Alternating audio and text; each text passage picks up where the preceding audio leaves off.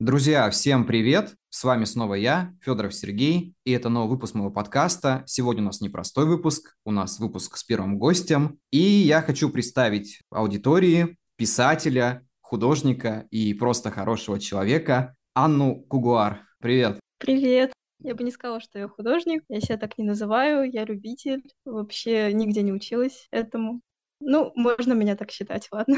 Ну, знаешь, с какой-то стороны, наверное, судить о том, художник должен где-то учиться или нет, это такое субъективное, потому что очень многие люди, которые просто там делают какие-то картины изначально, рисунки и так далее, в конечном итоге вырастают в каких-то больших творческих личностей в этом плане, именно по развитию. Поэтому я считаю, что... Ну, я как смотрю, просто я сам не умею рисовать, писать картины и так далее, и я смотрю, что делаешь. Вот у меня под рукой сейчас лежит твоя книга, но еще к этому придем, под названием «Культ Многоликого», и знаешь, мне очень нравится, как она оформлена, мне очень нравится, как она сделана. Я бы хотел сказать нашей аудитории, что Анна делает сама все эти рисунки для своих книг, и это очень круто. Да, но обложку я заказывала у российского автора.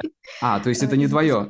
Это не моя обложка, да. Когда я делала свое, она не так привлекала внимание. Мне кажется, все-таки, когда человек сам пишет, он не может объективно нарисовать. А, наверное, человек, который прочитает, он будет лучше видеть эту историю, потому что я не могу объективно смотреть их персонажей, они у меня все идеальные, все прекрасные. Собственно, костюмы я тоже не очень хорошо рисую, здесь очень хорошо постарался Марк. Не тот Марк, которого все знают по обложкам СТ, а другой Марк Тафит, вот так вот зовут человек все равно это выполнено в твоем стиле, я бы сказал, вот прям в твоем стиле. Да, я искала специально человека, который бы... То есть, не зная этой информации, я бы, в принципе, даже не отличил. Я подумал бы, что это делала ты. Просто здесь как-то детализирована картинка. Марку огромное спасибо за эту прекрасно проделанную работу, и действительно видно, что это делано профессионалом. Я же про тебя тоже изначально подумал, поэтому видишь, как я отношусь? Как профессионал. Наш подкаст обычно проводится в формате разговора, поэтому я не буду сильно нагружать тебя вопросами, вопросами, но мне хочется найти какую-то отправную точку, и я бы хотел начать с того, как, собственно, начался твой писательский путь. Ты можешь немножко рассказать об этом? Слушай, я не помню, это не то чтобы это путь, это какой-то уже образ жизни. Я помню одно время, я еду в автобусе и думаю, я сейчас не думаю ни о каком сюжете, я себя так странно чувствую, типа, как будто у меня отпуск, которого я не заслужила. Серьезно, я как помню, я читала в детстве книжки, и в нашей библиотеке моей прабабушки бабушки а было немного детских книг, очень много таких томиков толстеньких, советских, пыльных, и они мне не нравились в мои 5-6 лет. Я очень рано научилась читать. Я прочла все, что могла прочесть. Я к ней подхожу, говорю,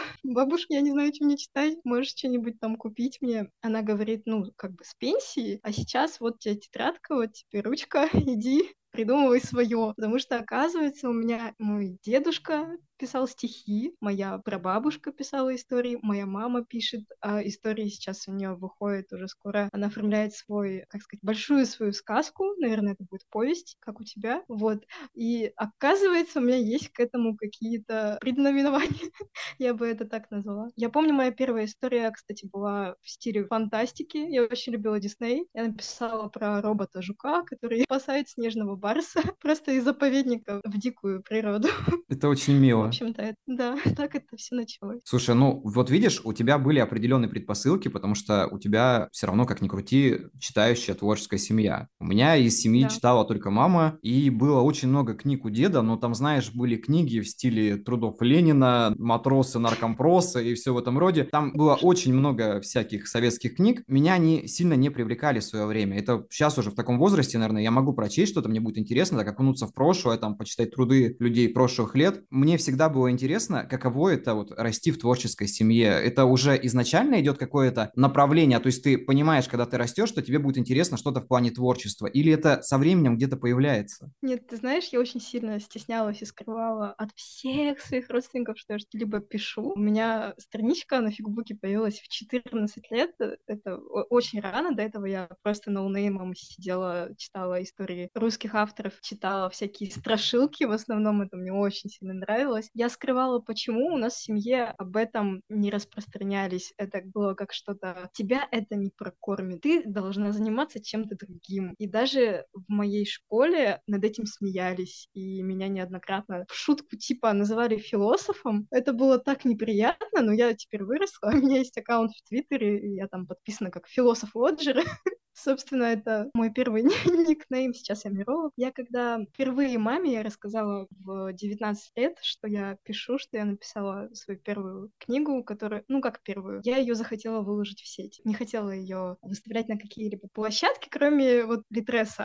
все, я туда выставила, все. Я как будто ее выпустила, мне ничего не нужно было. Я была рада, счастлива. И даже сделала несколько экземпляров, 10 а, штук, заказала, всем раздала, в общем-то. Не продавала тогда ничего. До сих пор эта первая книга продается на Wildberries, я на Озоне вообще в шоке, если честно. Но она не очень по моим меркам, потому что мой скилл-то уже, понятно, вырос давным-давно. И я когда маме сказала, что я пишу, я думала, она меня будет ругать. Она сказала, Аня, ну, слава богу, хоть кто-то пошел в меня. Я так обрадовалась. Тогда я думала, почему я скрывала все это время? Собственно, так. В этом плане, на самом деле, очень интересно, потому что когда я выпустил свой первый сборник рассказов, об этом знала только мама и мои определенные родственники, с которыми я нормально общался. Отец мой всегда критично относился к творчеству, он думал, что тоже на этом не заработать, поэтому здесь я полностью тебя понимаю. И вообще, мне кажется, вот этот миф, ну, с какой-то стороны миф, с какой-то стороны это является отчасти правдой, потому что, чтобы зарабатывать на писательстве, нужно быть прям, ну, я не знаю, там, супер популярным и супер востребованным писателем. Но даже читая, допустим, старые книги, допустим, Кнут Гамус, по-моему, написал роман «Свой голод», там, в принципе, отчасти об этом описывается, о том, что человек пишущий пытается выживать в мире, где никто, в принципе, не потребляет книги если не ошибаюсь. Я, конечно, могу немножко переделать сюжет, но когда я читал, мне показалось, что это именно об этом.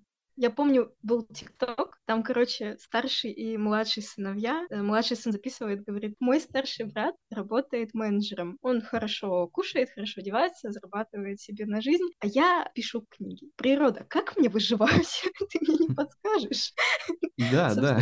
Ну, как ни крути, мы все равно где-то на данный момент работаем. Насколько я знаю, ты биолог, да? Да, я сейчас работаю в Институте биологии и биотехнологий в лаборатории молекулярной генетики растений. По образованию я агроном. Ну, а как в целом твоя работа, она сочетается с творчеством? Мешает ли работа творчеству или творчество работе? Безумно. Сейчас очень сильно мешает творчество работе, а не в том плане, что мешает работать. Я спокойно как бы на обеде, если хочу, пишу, если хочу, перед работой, после. В смысле, что мешает мне учиться, наверное. Мне еще статьи нужно писать иногда, поступать нужно. Для этого нужно готовиться. И времени готовиться к чему-либо, что-либо дополнительно изучать не остается, если я его трачу на творчество. И мне все говорят, Аня, выбери что-то одно. А я не могу выбрать что-то одно. Я вот так живу всю свою жизнь и как-то совмещаю. На самом деле, мне всегда кажется, что нужно быть как-то поближе к жизни, когда пишешь, потому что, находясь в полном вакууме, в принципе, как бы рано или поздно твое вдохновение, оно просто изнашивается и становится таким очень маленьким. А когда ты ближе к людям, когда чем-то занимаешься, что-то изучаешь, мне кажется, это все равно добавляет твое творчество как минимум какие-то новые знания, впечатления, то, о чем можно рассказать. И мне, кстати, стало интересно, ты сказала по поводу статей, я так понимаю, что это научные статьи, да? Да. Тебе вот навыки писателя помогают в написании научных статей? Это вообще как бы связанные вещи? Или все-таки научные статьи – это научные статьи? Ну, ты знаешь, смотря на каком языке ты пишешь. Если ты пишешь на русском языке, то, конечно, это очень сильно помогает от мысли одной переходить к другой, какие-то вычленять нужные фразы из других статей. Мы все равно ссылаемся постоянно на работу наработки других авторов, которые более популярны и уже имеют какой-то вес. Но если ты пишешь на английском языке, а у нас сейчас это очень распространено, то там это не помогает, а наоборот мешает скорее, потому что там в абзаце мысль А должна заканчиваться мыслью Б, и все. Или мысль А должна быть единой в абзаце. У нас в русском языке нормально, если в абзаце мысль А переходит в мысль Б, мысль Б в мысль С и так далее и тому подобное. Да, на иностранном языке писать с такими способностями тяжелее. Я тоже об этом подумал, потому что все это время я максимум работал где-то копирайтером, я работал на одну рекламную кампанию в Питере, которая занималась дополнительной реальностью, и я писал для них статьи. И там чем больше креатива, тем типа прикольнее. Наоборот, они как бы это воспринимают хорошо и говорят, давай, давай еще. И я писал одно время христианские статьи, там эссе и так далее, когда я учился в христианском семинаре, я думаю, что ни, ни для кого это не тайна. Там тоже как бы когда ты пишешь, иногда очень сложно какими-то терминами описывать ту же Библию. Мне всегда нравилось добавлять что-то от себя, то есть добавлять какие-то эмоции, добавлять э, какие-то размышления и так далее, и как бы это тоже вполне нормально воспринималось, хотя я смотрел другие работы, мне казалось, что они немножко суховатые. Знаешь, когда порой пишешь о чем-то, я сейчас пытаюсь смысле своей не уйти, просто сейчас очень далеко, наверное, уйду, но все же, когда пишешь то, что тебя трогает, будь это какая-то, я не знаю, там, статья или что-то, ты же все равно добавляешь в нее в науке, наверное, это не терпит, потому что в науке нужна точность. Но все равно мне кажется, что когда человек занимается творчеством, когда он пишет, ему легче дается написание, ну, вообще любой вещи в дальнейшем. То есть у тебя уже есть какой-то определенный навык, и ты не просто видишь как бы пустой лист, ты можешь создать с него целую структуру. В книге же, в принципе, также это работает. Я в частых случаях пишу порывами, то есть у меня идет огромные исписанные листы, и потом в дальнейшем уже я это создаю на какую-то структуру. То есть я вижу, что здесь идет там введение, здесь то-то, то-то, там развязка, завязка и так далее. Из этого всего создается определенный текст. Даже когда я работал, допустим, в рекламном агентстве, так сказать, я все равно видел то, что текст начинает развивать. У тебя, в принципе, наверное, так же работает? Мне для моих статей больше помогает скорость и усидчивость, потому что я, например, могу такую простенькую статью а, написать за два часа, когда мои коллеги будут писать это весь день. Так, ну, с твоей профессией мы разобрались. Я сейчас хочу перейти к нескольким вопросам, которые я, признаться честно, подготовил, и я бы хотел у тебя поинтересоваться, и думаю, что аудитории тоже было бы интересно. Давай все-таки перейдем к твоей книге, которая вышла буквально недавно. Я очень счастлив, что приобрел у тебя, что у меня есть экземпляр этой книги, я обязательно прочту и оставлю на нее отзыв, как и обещал. Мне хотелось поговорить про эту книгу, знаешь, как человеку, который пока, в принципе, ничего о ней толком не знает. Буквально то, что я читал у тебя в Телеграме или то, что я вижу перед собой. Мне вообще стало интересно, почему такое интересное название «Культ Многоликого». Или это спойлер? Нет, почему это не спойлер? Потому что главный герой Дамиан Грант, он обычный парень, ему 18 лет, он заканчивает школу и собирается поступать, и внезапно его похищает полукровный демон на мотоцикле и говорит, что у него должок с прошлой жизни, и за ним охотится тайный культ, очень опасный культ. В этом культе правая рука Никола Шваб Собственно, это второй главный герой, у меня их всего три. Э, Никола по своей простоте душевной обрывает ритуал. Из-за этого сбегает жертва. И чтобы вернуть жертву, им нужен Дамиан. Они за ним охотятся, не знают даже его имени, но он им нужен, потому что у него очень много энергии. Он живой человек в мире мертвых. Звучит очень интересно, на самом деле, меня заинтриговало. И вообще то, что связано с такими темами, меня всегда интересовало. Я просто сам про это не могу писать, у меня, видимо, мозг не под такие темы заточен, но мне всегда нравилось. То есть я как читатель, я как зритель, если я смотрю фильмы в подобном жанре, если я читаю такие книги, у меня всегда вот прям просто такое ликование. И ты когда читаешь, думаешь, блин, почему это не ты написал? У тебя бывает такое? Да, у меня часто такое бывает. Мне вообще очень вдохновляет и фэнтези современное, и фантастика. Я до этого больше фантастику писала, чем фэнтези. Потом я брала большой перерыв про дворцовые интриги, начала размышлять и писать уже конкретно фэнтези. Прям глубоко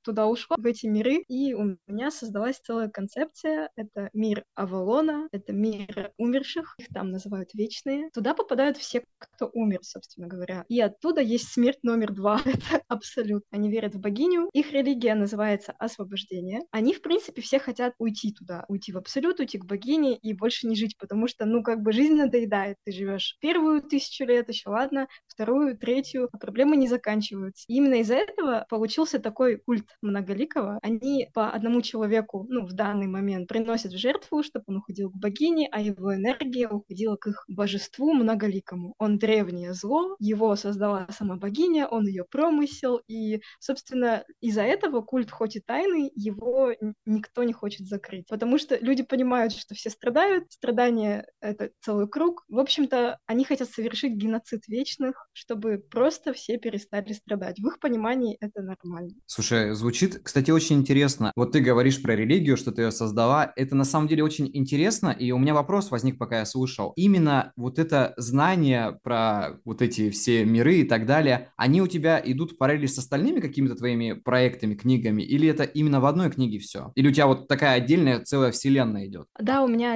отдельная вселенная, я буду стараться и будущие книги тоже писать по этой вселенной. Я ее очень долго выдумывала на протяжении семи лет, и она для меня сейчас вот как есть совершенно. И я вижу, у меня сейчас появляются первые читатели, им тоже, в принципе, нравится. Я довольна тем, что получилось. На самом деле это классно, когда вокруг одной вселенной крутятся очень много-много историй. Ты не просто читаешь одну книгу, а потом забываешь о ней, читая другую автора. Вот мне напоминает это что-то, знаешь, Толкина, Гарри Поттера. Мне это напоминает Лавкрафта. У Лавкрафта тоже очень много взаимосвязи было с его там Некрономиконом и так далее, то, что это крутилось вокруг. И на самом деле мне кажется, что это довольно интересная тема сейчас создавать книги, которые идут там не просто серии, а вот именно в какой-то определенной вселенной. Тем более в дальнейшем это можно развивать не только в плане чтения, но и, в принципе, как бы, я не знаю, там, фильмов, сериалов и так далее. Мне кажется, что за этим есть определенное будущее. Да, ну вот ты знаешь, я сейчас в догадках. Читатели какой именно язык литературный любят? Легкий на слог или, наоборот, замудренный? Потому что раньше я писала очень замудренно. У меня очень было много рефлексии в текстах, что я терпеть не могу сейчас. я старалась от этого избавиться. Наверное, даже смогла. У меня стали живые диалоги, но многие сейчас, читая мои тексты, говорят, что они очень простые. Я всегда пыталась равняться на американцев и на их творчество. У них, собственно, даже ребенок может читать, но лучше не читать такие книги и понимать все. Ну, я не знаю, как сейчас, вот что любят сейчас, как ты думаешь? Знаешь, мне кажется, что здесь есть определенные группы, которым интересно либо простым языком, либо сложным. Допустим, я всю жизнь пишу, вот как ты описала, рефлексии, там, какими-то сложными оборотами и так далее, но при этом я сейчас иногда стараюсь делать диалоги какими-то живыми. Раньше они были какие-то ну, я не знаю, знаешь, как киношное клише какое-то либо они идут какие-то сложные. То есть такое чувство, что люди так не общаются. Вот у меня, когда редактор работал над э, Сатори, она мне все время говорила, что так люди не разговаривают, так писать не надо. Она старалась все упрощать, поэтому Сатори получился более легким. Он был намного тяжелее, там было очень много сложных предложений, много из этого пришлось сократить, убрать и так далее. Я с этим очень долго боролся первое время, потому что мне казалось, наверное, все-таки это мое творчество, и когда кто-то пытается в него лезть, я все равно как-то систематически встаю на его защиту. Это было в начале. Но в конце, когда я увидел итог, я понял, что мы зря с ней ругались каждый вечер. То есть это были просто потраченные нервы в никуда, потому что человек правда видел со стороны лучше. И сейчас на данный момент, когда я, допустим, редактирую тот же Наэзис, я отталкиваюсь немножко от Сатори. Если мне надо, я где-то даже подгляжу. Я открою книгу. Так, как там было написано? и смотрю, вот здесь так-то, так-то. Да, значит, здесь можно что-то как-то упростить. На самом деле, мне кажется, что простая литература, она заходит намного проще. Когда человек может действительно просто открыть и прочесть. Но в то же время есть такие любители месье, любители извращений, как я, которые любят читать очень-очень сложную литературу. Но в то же время я все время жалуюсь, допустим, почитав того же Шопенгауэра, его труды там про метафизику, у меня просто ломается мозг. Или когда я читаю того же Герберта Уэллса, я не вижу там каких-то сложностей. Там есть старый язык, который, допустим, для молодого поколения сейчас будет менее понятен. Какие-то слова, там, обороты и так далее. Но, в принципе, даже читая эту книгу там 8-9 лет, я не увидел никаких сложностей для себя. Потому что, знаешь, мне кажется, здесь дело даже не в тексте,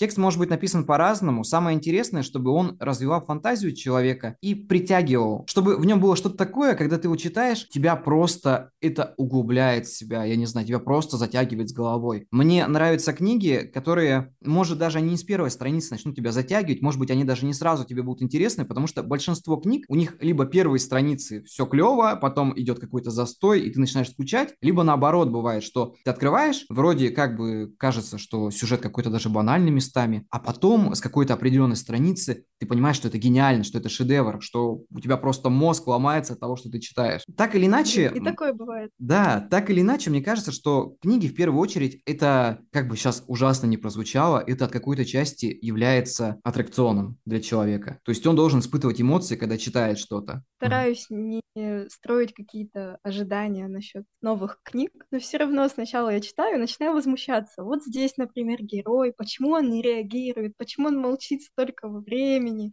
а потом писатель справляется. И я думаю, блин, я зря тогда бычила, как бы, да? Сейчас все лучше. С каждой страницей становится интереснее. То есть ожидания, они немножко портят даже отношение к книге, и можно просто ее бросить. Да, в этом есть смысл. Я считаю, что так оно и есть. Но на самом деле тут дело в том, что у меня такая привычка дурацкая, я бы сказал, очень дурацкая. Если все говорят про одну книгу, прям в один голос, я ее не читаю. Я жду, когда это все устоится, когда утихнет, только потом я начинаю это читать. Потому что порой у меня были такие моменты, возможно, это исключительно моя проблема, я часто сталкивался с какими-то книгами, которые были просто одно время мейнстримом, диким просто, их все читали. Это то же самое, что как «Непобедимое солнце Пелевина», про нее говорили все. И когда я все-таки повелся на этот общий хаос и начал читать, я понял, что это очень плохая книга. Хотя я очень люблю Пелевина, но именно эта книга, она мне вообще никак не зашла и впечатлений даже никаких не оставила. Я даже не стал писать мне отзыв, я даже практически не дочитал ее, можно так сказать, она до сих пор лежит у меня на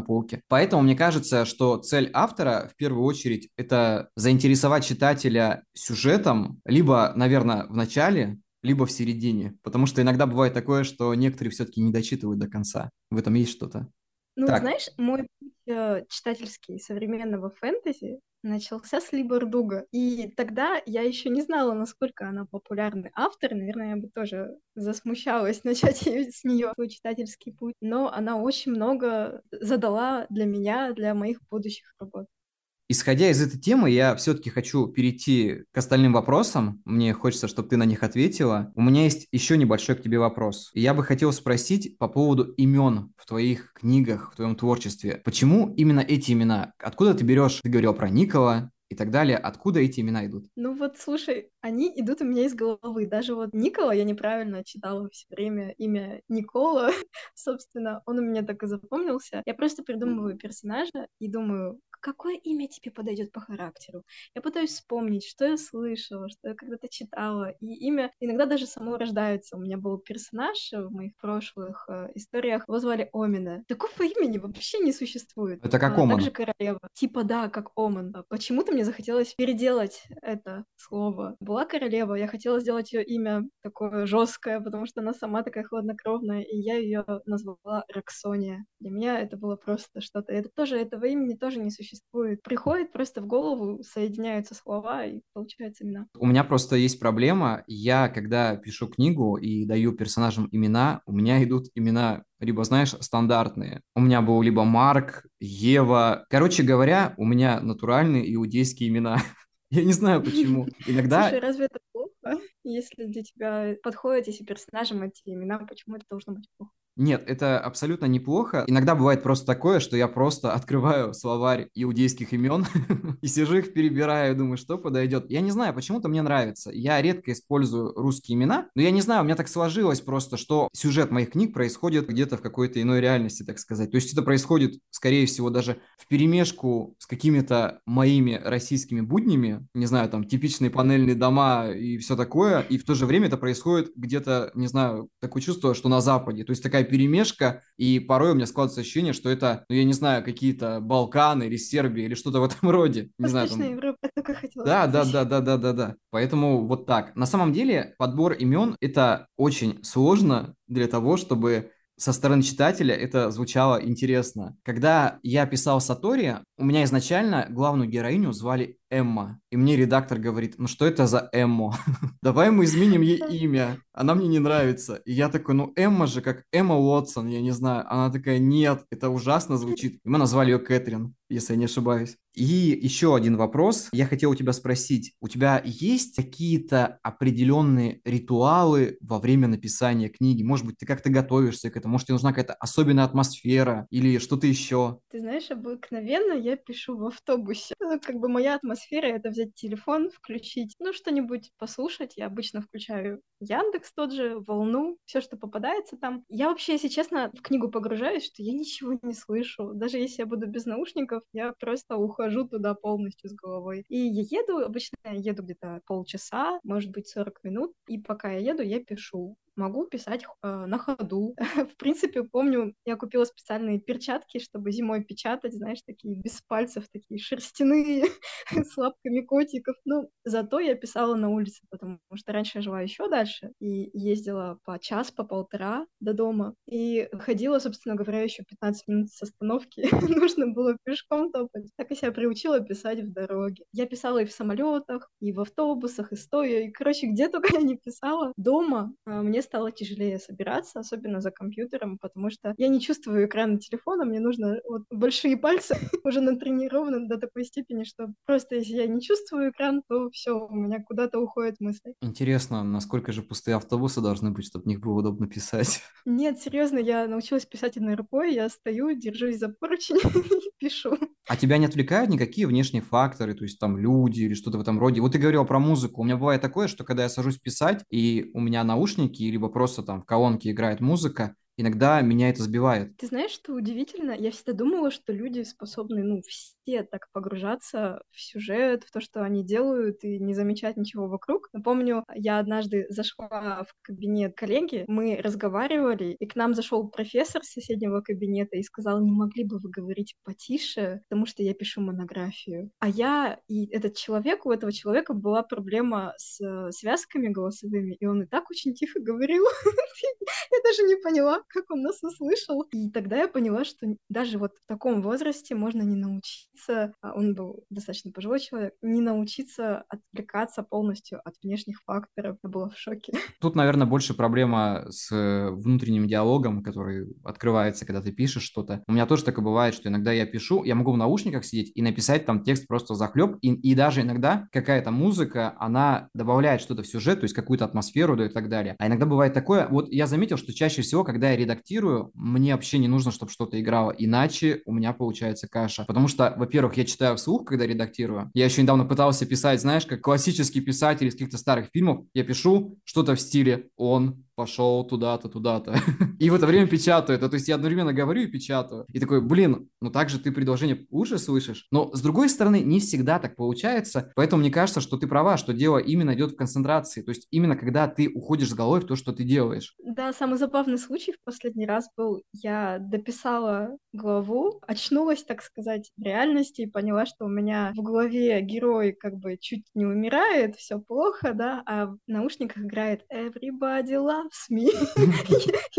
Просто была в шоке. Я такая, что я слушаю сейчас? Я даже не, не слышала. Слушай, у меня есть еще один к тебе вопрос. Я хотела у тебя спросить, ты вообще сталкивалась с творческим кризисом и как ты с ним борешься? Да, это был долгий период времени до этого я вообще не испытывала ничего подобного. Я думала, что творческий кризис, но ты не пишешь неделю или что-то вроде того. Но он продлился полтора года, если даже не два. Это было очень неприятно. Я как раз вспоминала об этом времени, когда ты едешь и думаешь, почему я не живу своими историями, как раньше. И это очень было грустно для меня. Но я не знала, с чего начать. Я считала, что я себя не пересилю, что мой стиль, мой скилл, он не поднимается, что я в яму попадаю попала. И я стала практиковаться диалогами. Я стала писать маленькие истории. У меня тогда появилась подруга, которая ролевые называются, да?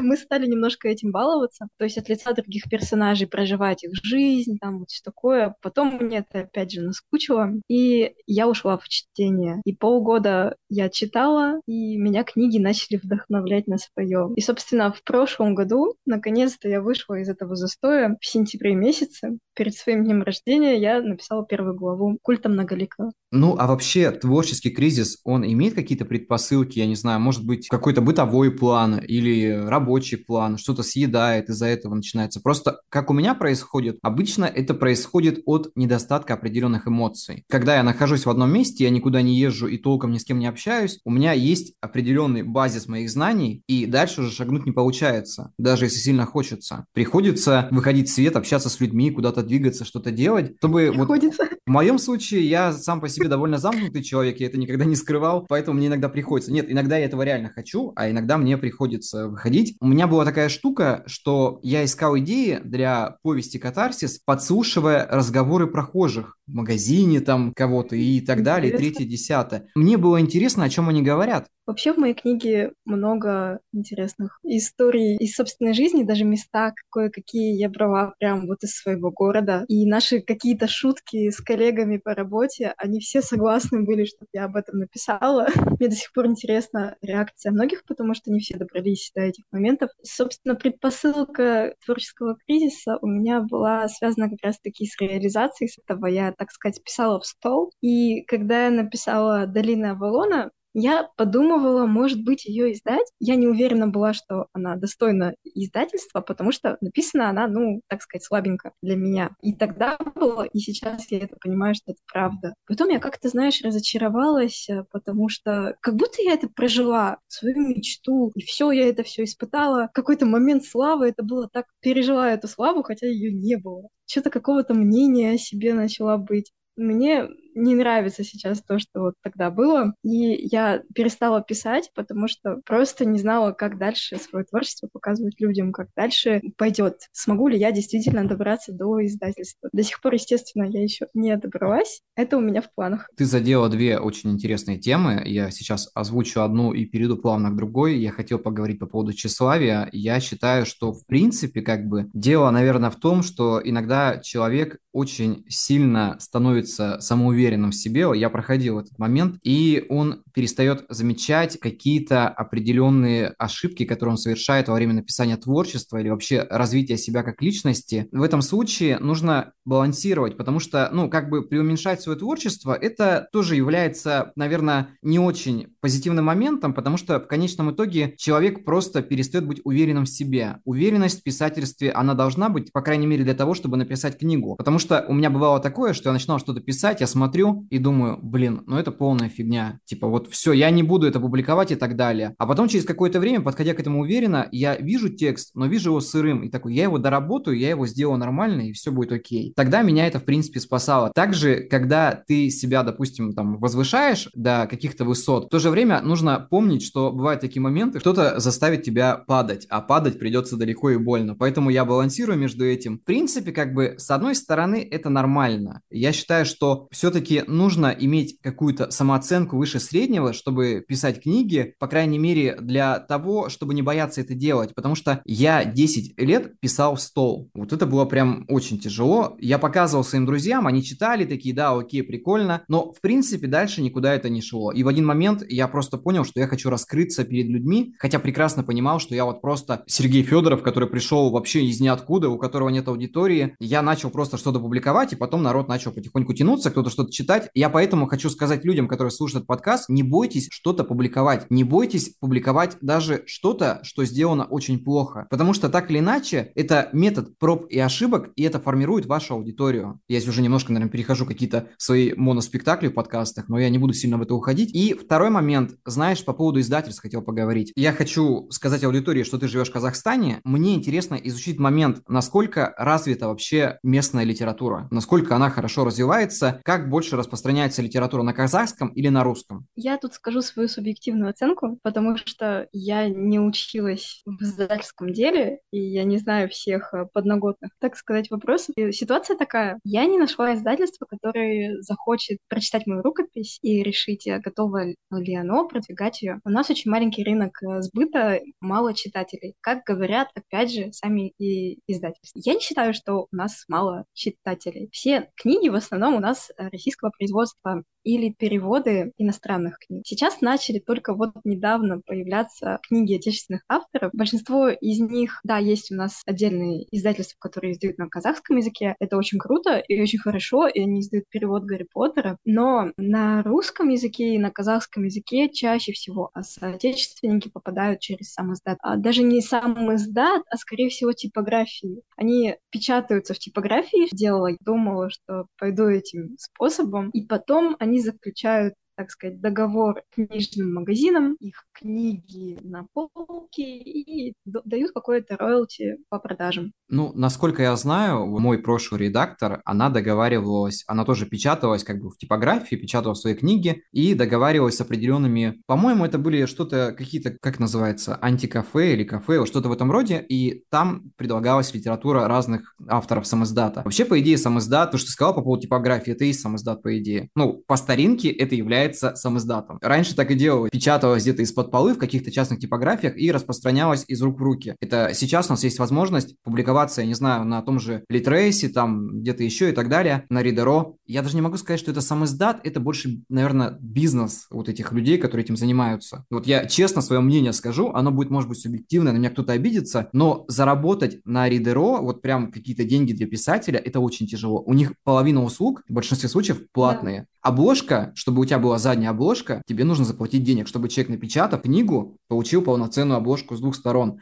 У меня была девочка да, да, знакомая, да. которая заказала мой сборник рассказов «Жизнь», по-моему, даже в группе выкладывала. И там, получается, на книге не было задника. И я когда видел это, думал, ну какого черта? Ну вот почему вот так? Ты должен заплатить им деньги, чтобы у обложки была задняя часть. По идее, они делают свои книги, вот она стоит, допустим, там 700 рублей. Ты с этой книги получишь максимум 100-200 рублей. Ну что вам, ребят, жалко просто напечатать сзади обложку? Это же получается какое-то неуважение к читателям к людям, которые приобретают через ваш сайт литературу. Ну, это очень странно. Вот я считаю, что есть такие моменты, какие-то не очень. Тут извечный вопрос бизнеса, заработать денег и творческому человеку выделиться среди остальных творческих людей. Всегда будет на первом месте, скорее всего, финансы. Да, но в то же время как бы все равно эти сайты, они нужны, потому что теперь любой человек, напечатав какой-то свой текст, может его выложить и просто через буквально там пару минут увидеть каких-то определенных читателей, я не знаю, человек, который просто наткнется, прочтет, ему понравится, он кому-то об этом расскажет, ему, или кто-то еще увидит. Вообще, самое классное, что мы живем в то время, когда нам не нужно... Ну, с одной стороны, это убивает живое общение, потому что раньше авторы приходили на какие-то там подпольные тусовки там и так далее, как-то продвигали свою литературу, творческие вечера, третье, десятое. Сейчас это есть. Здесь даже спорить я не буду, это существует, но в то же время этого мало. И большинство авторов, таких как я, становятся теми еще социофобами. Я привык, что я что-то написал, выложил, это прочли, такие, окей, типа, да, что-то хорошо, что-то плохо, ну, неважно, как бы, главное, что я это сделал. А здесь, получается, ты мог получить критику в лицо, и это, наверное, все равно как-то как автора это развивало. На самом деле, из этого я хочу перейти еще к одному вопросу, который хотел бы с тобой обсудить сегодня. Я хотел спросить у тебя, какие советы ты можешь дать людям, у которых появляется страх перед белым листом, то есть, когда человек просто открывает и не знает, что писать. Как с этим бороться?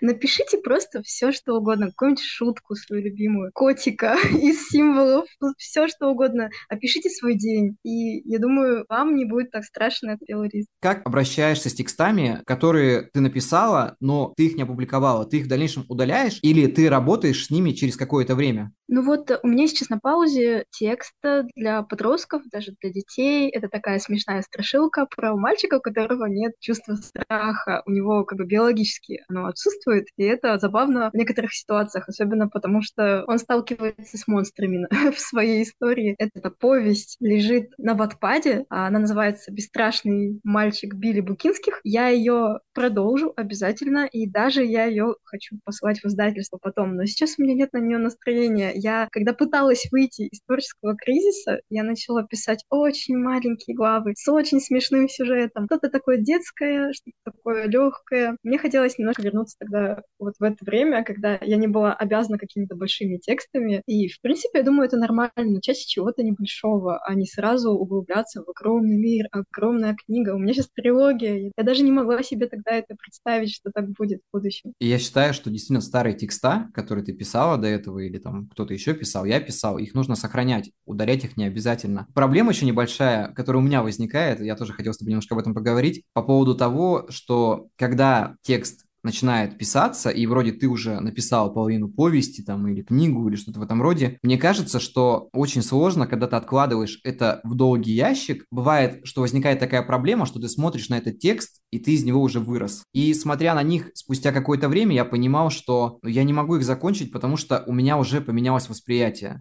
Ну вот смотри, до этого я говорила про книгу «Долина Авалона», и к ней я уже не смогу вернуться. Она действительно для меня, как для автора, уже достаточно детская, и сюжет там не такой продуманный. Я к ней не смогу вернуться, и некоторым книгам, как некоторым людям, стоит сказать «прощай» и «спасибо за все» и идти дальше. Иногда так приходится делать. Я ни в коем случае не намерена ее откуда-то убирать, удалять, но она просто не получит своего продолжения. Вот и все. Касательно конкретно вопроса, как возвращаться в состояние подростка, подростка и писать как подросток, ну, я не бы не сказала, что я пишу как подросток в этот момент. Я пишу вполне себе осознанно своего возраста. Просто я стараюсь более ласково подходить к тексту, можно так сказать, не использовать большого количества жаргона, каких-то неприятных э, уху слов. Персонажи ведут себя соответственно, как если это дети, они должны вести себя как дети. У них должны быть странные связки, ну, связь э, с одного события с другим. Например, помню, у меня персонаж поранился, и его сестра сказала, срочно нужно позвать маму, а они влезли без разрешения в кузницу. Тот сказал, нет, я не буду звать, а ему сестра говорит, тебе же руку отрежут, ну ты дурак.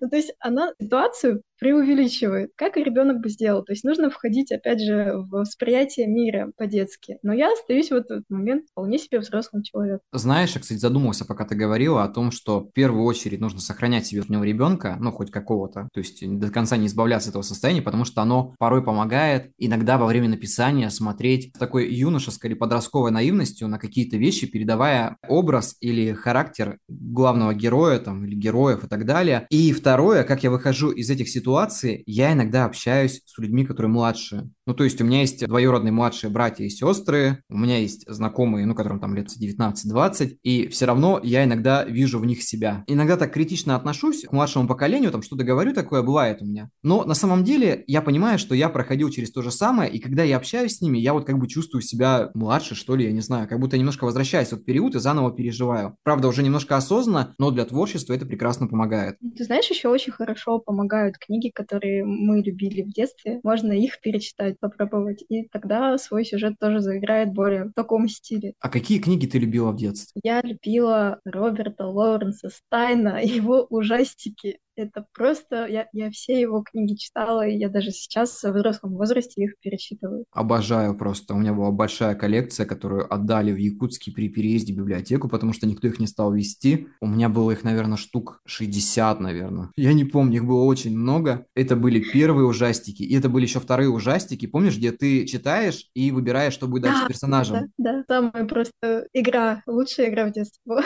Во-первых, была серия в «Черном зеркале», по-моему, или фильм был полноценный, сцены про это, где человек делает выбор и то, что происходит дальше. Нет, даже не так было. Человек смотрит фильм и делает выбор, что будет дальше с главным героем. Это интерактивное да. кино, это очень классно. И второе, сейчас же очень много всяких приложений по фанфикам и так далее. Ну, по крайней мере... Куб какой... романтики. Да, вот куб романтики, я не знаю, там, что там, сердце султана, я не знаю, у меня бывшая девушка что-то подобное играла. Нет, это не я ни в коем случае. Мы поверим. Да, на первый раз поверьте, второй раз скажу, уже не верьте. Да, да, он гений мысли. И знаешь, в детстве с подругой, читая книгу, мы иногда читали вместе, мы доходили до самого конца, и там был список других книг, там были одни названия. Мы обсуждали, какие книги мы будем читать следующими, хотя мы в помине даже не знали, где их купить. в принципе, в нашем возрасте 8 лет. Собственно, мы придумывали свои истории на эти названия. Да, еще меня в детство возвращают такие книжки старые, знаешь, типа Туви Янсен, про Мумитроли и так далее. Что-то такое теплое из детства, когда мама читала мне эту книгу на ночь, по-моему, там был Мумитроли Комета или что-то в этом роде. Мне подарили в прошлом году экземпляр книги, я даже не вскрывал, она мне запакованная, мне просто жалко вскрывать. Я ее как, как, как коллекцию сохранил, хотя рано или поздно это сделаю, просто перечитаю. Возможно, если у меня когда-нибудь будут дети, я прочту им ее. Вообще, мне кажется, что возвращаться в литературу из детства – это очень интересно, потому что в первую очередь это уже пережитый опыт, и когда ты возвращаешься, ты вроде как бы заново это все переживаешь, и это дает тебе какие-то определенные эмоции. Вообще, в писательстве, наверное, важно испытывать эмоции эмоции. Конечно, не чересчур. У меня постоянно какие-то депрессии, я там путаюсь и так далее, и текст превращается в кашу. Но вот именно эмоции, хорошие, плохие, неважно, их нужно испытывать. Ты знаешь, я только недавно для себя открыла, что в книге можно вставлять кучу юмора. И ты отдыхаешь, и читатель отдыхает. То есть должны же быть волны. Нельзя постоянно быть в депресснике в книге. Читатель может просто бросить ее. Да, я, кстати, писал на Эзис, и у меня был момент, там, немножко про спойлерю, где мой главный герой встречается с девушкой, и он идет ночью к ней навстречу, то есть время 3 утра, они познакомились на сайте знакомств, она позвала его на прогулку, и он идет, и такой думает, блин, а вдруг меня обманули, вдруг это просто шутка, и я как кретин иду там в 3 утра куда-то на свидание, а место еще было отмечено как памятник влюбленным. Он идет в 3 утра зимой к памятнику влюбленных, и когда он проходит возле памятника, он видит, что там стоит девушка, и когда она его увидела, она машет ему рукой. И он про себя думает, блин, она очень странная, как будто я могу пройти мимо, как будто бы кроме меня здесь кто-то может 3 утра проходить. у них развивается из этого диалог, он подходит, он просто улыбается, ему смешно от этого, он сдерживает смех, и она думает, что как бы он там над ней издевается. Вот как бы все равно такие Блин. живые моменты просто, живые Очень моменты. живой момент вообще. Ты знаешь, вот мне некоторые идеи подкидывают друзья. Например, у меня сейчас не шла глава, я не могла продолжить, и мне она стала скучна. Когда это происходит, я просто застреваю на этом моменте, и я решила ее переписать. Я рассказала подруге, что вот э, была там погоня, драка на корабле, все такое, все страдали, экшен. Говорю, я не знаю, что делать дальше, они должны договориться дальше. Но у меня еще есть повествование от лица других персонажей. И она говорит, ну пускай вон те двое, что-нибудь смешное случится, а пусть он упадет в ванне, поскользнется. Будет читать люди. И все было так драматично, а на следующей странице кто-то просто падает. Ну да, да, вот именно вот эти живые моменты. Мы даже можем добавить какие-то, я не знаю, там, нелепости, глупости или просто курьезные моменты, и когда читатель это видит, просто испытывает реальные эмоции. То есть это не просто текст художественный, это живой текст художественный. Перед тем, как закончить подкаст, я хочу задать тебе несколько коротких вопросов и получить на них, ну, развернутый ответ или там короткий ответ, может быть, что-то еще. Я хотел у тебя спросить, что бы ты посоветовала начинающим писателям, которые вот только написали свой первый рассказ и не знают, куда его выкладывать, что делать, куда им деваться, куда о себе рассказывать, так сказать? Мой самый, наверное, лучший совет, который я услышала от писателя, издающегося, он сказал мне так. Если у тебя есть произведение, и ты хочешь, чтобы тебе читали, тебе нужно выкладывать везде. Вот везде. After Today, Figbook, там, Wattpad, вот все площадки, которые известны. это, это самый лучший способ найти читателей. Примерно на Фигбуке сейчас 150 просмотров стоят примерно столько же рублей. То есть это не такие большие деньги, и за месяц приходит очень много читателей. Эти просмотры, они помогают. Постоянно мельтешишь у всех на глазах, и потом люди просто сдаются и начинают читать.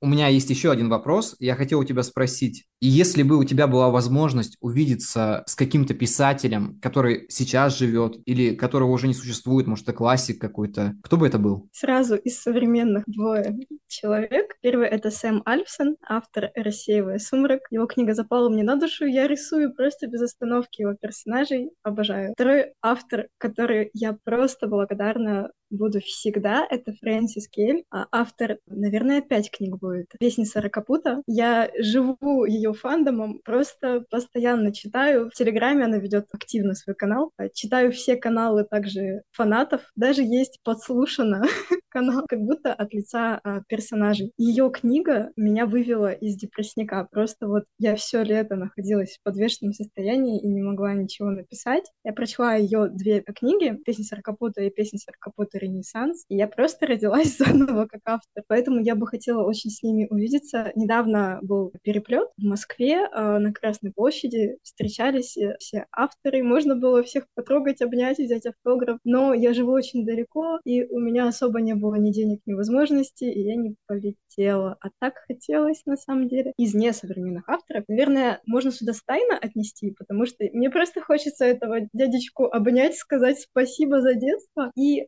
Герберт Уэллс, потому что его «Машина времени» — это просто моя любимая книга номер один на все времена. В детстве я, конечно, путалась, когда там в начале была сцена, все обсуждали изобретение, но сейчас я уже столько раз перечитала, просто обожаю.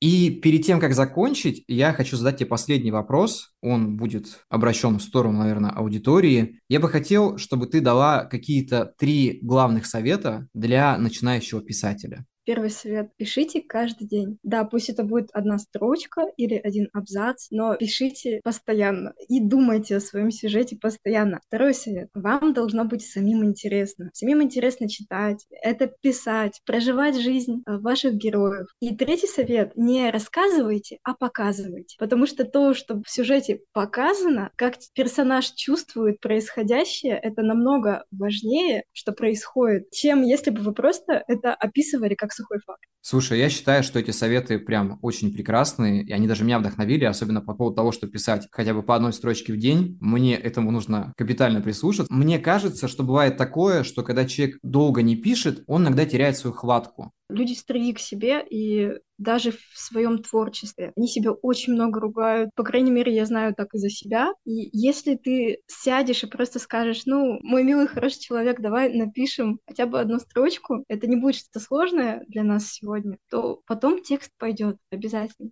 Да, я с этим полностью согласен и считаю, что этому и нужно придерживаться на самом-то деле. Не нужно быть к себе сильно самокритичными, но все равно стремитесь к развитию, ищите какие-то все равно пути развития и так далее. Я хочу сказать тебе огромное спасибо, что ты пришла на мой подкаст. Я очень рад был с тобой пообщаться. На самом деле у нас, если было немножко больше времени, поговорили еще. Я думаю, что мы запишем в будущем еще один подкаст. У меня есть даже определенные идеи, о которых я расскажу уже потом. И я думаю, что на этом будем заканчивать. Спасибо тебе большое. Я думаю, что мне в первую очередь было очень интересно пообщаться с тобой, и людям будет интересно услышать твое мнение, вообще то, что ты думаешь о творчестве. Спасибо тебе, это было очень круто, мне очень понравилось. Спасибо за все вопросы. Спасибо за прослушивание, увидимся, до скорых встреч, и, конечно же, всем пока. Пока. thank you